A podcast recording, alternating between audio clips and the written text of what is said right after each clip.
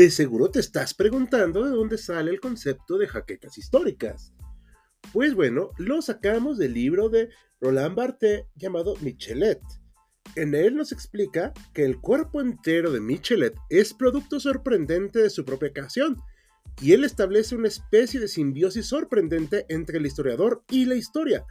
Las náuseas, los vértigos y las opresiones no solo proceden de las estaciones y de los climas, los provoca el propio horror a la historia contada. Michelet tiene jaquecas históricas. Bienvenido al podcast de HC Historia Contemporánea.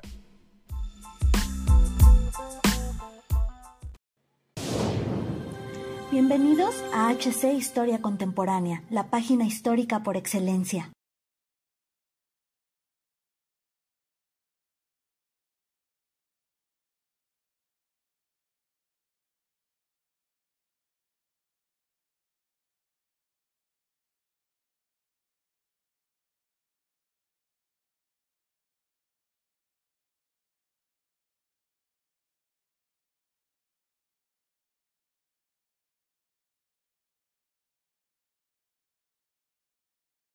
El primero de noviembre de 1894, Nicolás II sucedió a su padre como zar de Rusia, pero este fue el principio del fin de la dinastía Romanov. Significó el fin de una dinastía real que durante más o menos tres siglos llevó las riendas de este imperio, el cual comenzó a quedarse atrás durante el siglo XIX, ya que las naciones europeas de aquel entonces optaban por un sistema de gobierno más abierto, mientras que Rusia seguía anclada al modelo del antiguo régimen. El último zar de todas las Rusias no fue realmente un hombre preparado para gobernar, pues su inflexibilidad ante los cambios, su inseguridad, su carácter manipulable y su elección por ignorar los tiempos y las dificultades en las que vivía lo convirtieron en un hombre que simplemente quedó rebasado para el puesto de aquel imperio autocrático que se iba quedando atrás. Pero, ¿cómo llegamos a esto? Pues hoy, en Historia Oscura, les explicaremos este proceso de la historia del Imperio Ruso y cómo llegó a su fin una de las dinastías más importantes del viejo continente. Así que sin mayor dilación, los invitamos a acompañarnos al relato del día de hoy. Tras la inesperada muerte de su padre, el zar Alejandro III, Nicolás ascendió al trono a la edad de 26 años. El joven zar apenas estaba formando como gobernante y no conocía la situación de su propio país. Además, era muy malo en la diplomacia.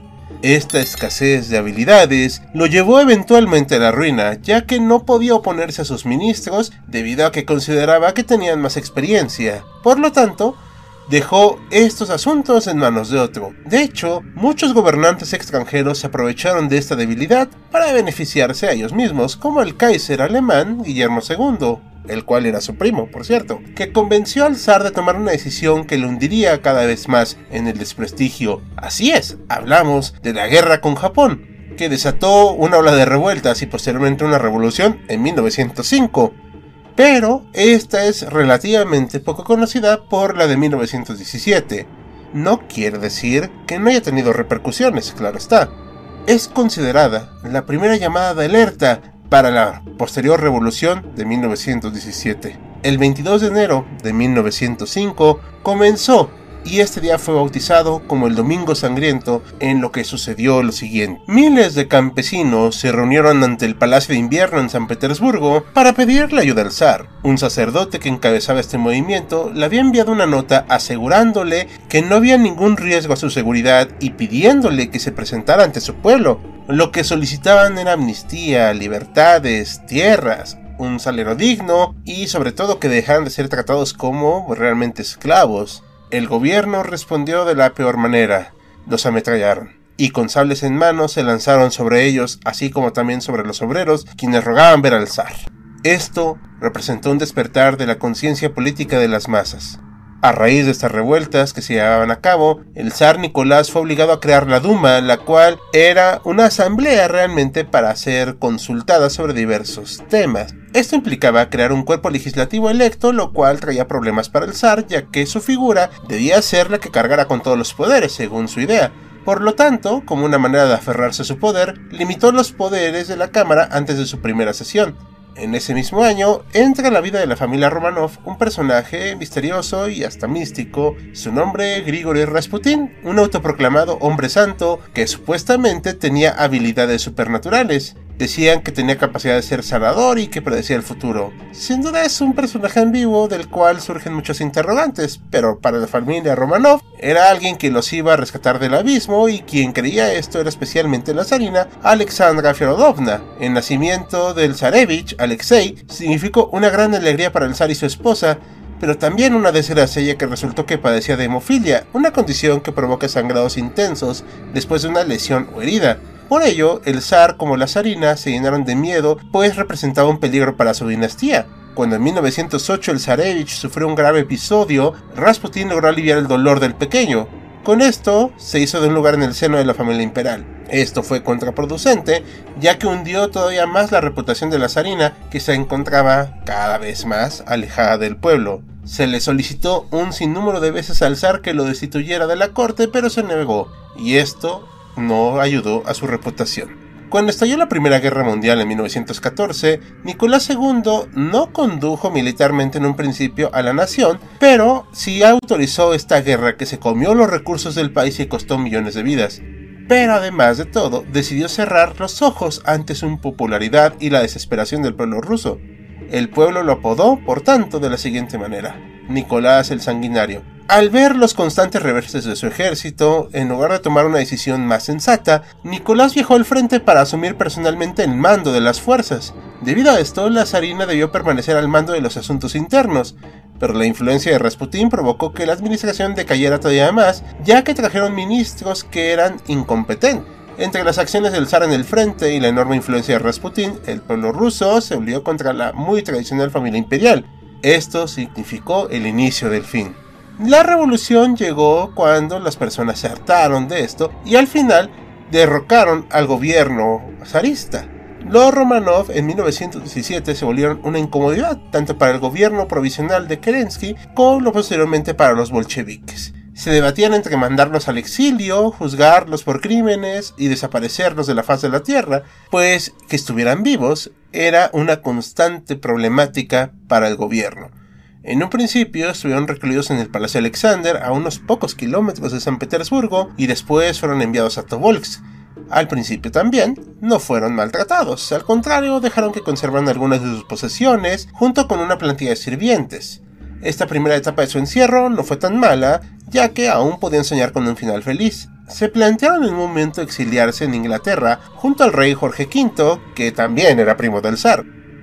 Empero, todos estos sueños y fantasías se fueron desvaneciendo hasta que llegaron al que fue su destino final, Ekaterimburgo. El gran problema de esta zona es que era una realmente comunista y antizarista. La familia se instaló en la casa Ipatiev, lo cual implicaba que estaba completamente separada del mundo exterior. Tanto los guardias como el jefe de la seguridad eran personajes corruptos o bien comunes. Pero incluso a pesar de eso, los miembros de la familia lograron entablar ciertas amistades con sus guardias. Esta situación no duró mucho ya que los bolcheviques locales decidieron sustituir a Avdev, quien era el que estaba al mando de la vigilancia, por Yakov Yurovsky, el hombre que llevó finalmente a los Romanov a su muerte. Estableció un régimen de convivencia mucho más estricto y no mantuvo relaciones cercanas con ningún miembro de la familia. Los últimos contactos con el exterior fueron con cuatro mujeres que hicieron la limpieza en la casa Hipatía. Los testimonios de ellas dieron cuenta de una imagen más humana de lo que la propaganda zarista estaba difundiendo. De hecho, se dieron cuenta de la fragilidad y la tranquilidad que habitaba en aquel lugar. También notaron lo frágil que era el pequeño Alexei, como la dulzura de las duquesas, así como la tranquilidad de Nicolás al estar alejado de su cargo como zar. Fue posible observar y afirmar la mortalidad de la familia imperial. La noche del 16 de julio de 1917 fue enviado un telegrama a Lenin informándole de la decisión tomada con respecto a la familia real, acabar con ellos de una vez por todas. Así que en la madrugada levantaron a todos diciéndoles que los enfrentamientos entre bolcheviques y los contrarrevolucionarios se estaban intensificando y que por su seguridad debían llevarlos al sótano. Bajaron tanto a los miembros de la familia así como a ciertos sirvientes que todavía tenían a su disposición. Ya estando allí, fueron colocadas sillas tanto para Alexandra así como para Nicolás y Alexei. De repente entró Yurovsky, el hombre que llegó a mostrar ciertos signos de simpatía con los zares, con hombres armados detrás de él anunciándoles que por decreto de la Dirección General del Soviet General y por voluntad de la Revolución, sea lo que sea que eso significara, el antiguo zar Nicolás II debía ser fusilado por incontables crímenes que costaron la vida de mucha gente. Inmediatamente iniciaron los disparos a toda la familia de los sirvientes. Los primeros que perecieron fueron Nicolás, Alexandra y Alexei, pero conforme iba avanzando la masacre, los verdugos se dieron cuenta que las duquesas no caían ya que tenían joyas cosidas en sus corpiños que actuaban de escudo, así que por desesperación continuaron disparando y acuchillaron a todos con el fin de cerciorarse de que todos murieran. Así, de esta manera, se cerró un ciclo de un sistema autocrático de una dinastía que se mantuvo en el poder durante casi tres siglos. Pero a pesar de los múltiples errores de Nicolás, también podemos ver que era al final de cuentas un ser humano y que tenía un gran peso sobre sus hombros, el cual estaba totalmente incapacitado de asumir. Era un hombre relativamente sencillo que nunca decidió convertirse en zar, pero el destino de su vida lo llevó a otro camino a un muy triste final. ¿Ustedes qué opinan, historiadores? ¿La familia real merecía morir de esta manera? ¿Era adecuado el final que les dieron? ¿Quién fue realmente el que dio la orden? Ahí les dejamos estas preguntas. Y con estos cuestionamientos terminamos un capítulo más de Historia Oscura, en espera que haya sido de su agrado e interés. Como cada video, agradecemos a nuestros mecenas de Patreon, como Félix Calero y Jan Jaimes, así como los de YouTube, Sergio Lugo, Salvador Rivas y Francisco González. Recuerda que puedes unirte a ellos y apoyar al canal mediante las acciones que ya conoces en Patreon, YouTube y nuestras demás redes. Sin nada más que añadir, yo soy Hal con un guion de Lawrence Hope, despidiéndose con la promesa de vernos pronto en otro evento de gran importancia.